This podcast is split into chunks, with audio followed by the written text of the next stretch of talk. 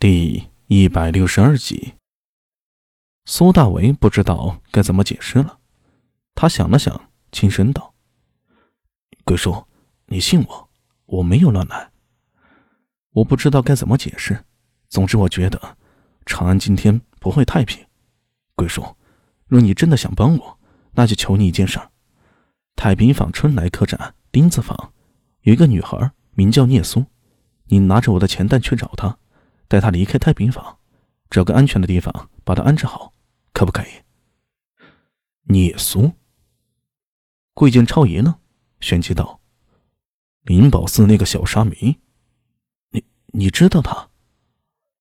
当然，江大头如今正在调查他和德荣法师的失踪案呢。德荣法师失踪了，你不知道？我怎么知道？最近我都在忙别的事情。”不过聂苏和德荣法师的案子应该没有关系。我见到他的时候，他正在被明侦的尸鬼追杀。对了，失踪案什么时候归咱们管呢？江大头怎么会跑去调查这种案子？对于苏大为提到明侦，桂建超并没有露出惊讶之色。你倒是江大头这么好心吗？你劫狱的时候，那个看守女牢的点士受了重伤，那个点士。是左卫中郎将苏定方之女，他弟弟苏庆杰要帮他报仇，所以找到了县君。你也知道，县君曾授业于苏中郎门下，自然会帮助苏庆杰。他让苏庆杰暂时统帅不良人，还让十一郎和周良两人帮着他。县君怕江大头乱搞，干脆把他赶去杨一之那边了，让他配合杨一之调查失踪案。嘿嘿，你不知道当时江大头的样子啊！可真是凄凉啊！原来如此，苏大为露出恍然之色。对了，还有一件事儿，不知道你听说过没有？呃，什么事儿？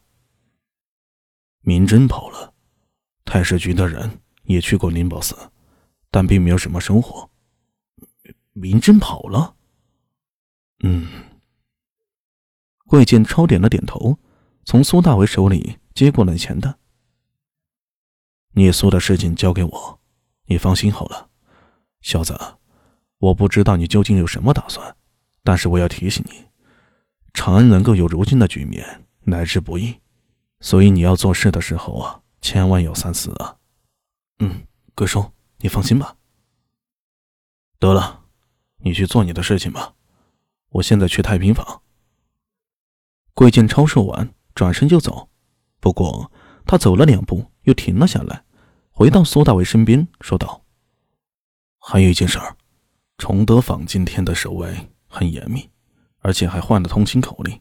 上句是‘上苑桃花照明月’，下句是‘花中来去开无蝶’。还有，通行令牌都统一换成了由长安县发放的金牌了。”说着，他取下了腰里的金牌，递给苏大伟。金牌口令缺一不可。如果不是我刚才认出你来，你这么过去就是自投罗网。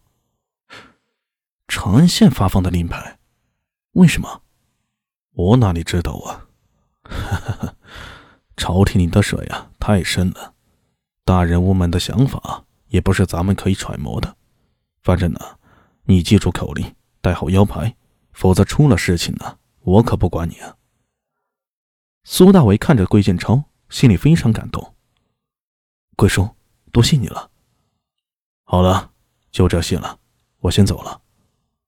桂建超匆匆离去，苏大为看着他的背影消失在长街尽头，不由得长出了一口气。看样子啊，他还有很多事情不清楚。他的老爹，那个只存在于原主记忆中的苏三郎，怕不仅仅是一个简单的艺人，而且苏三郎的死。估计也不简单，不过苏大为现在没有时间去多想，只能暗自记在心里。上苑桃花招明月，花中来去开舞蝶。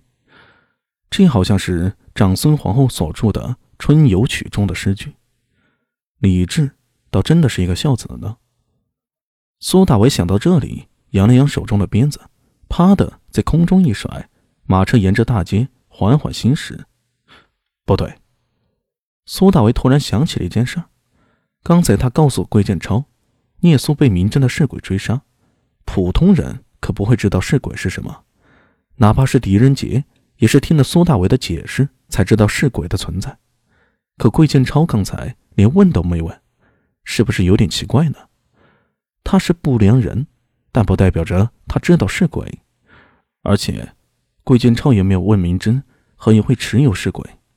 那么，唯一的可能就是他知道明真是异人，也知道尸鬼的存在。这个鬼见愁好像也不是那么简单的人呢。苏大为的心里好奇，鬼见愁究竟是什么人，又为何会被老爹请来长安县做不良人呢？他思索着，不知不觉的就来到了崇德坊。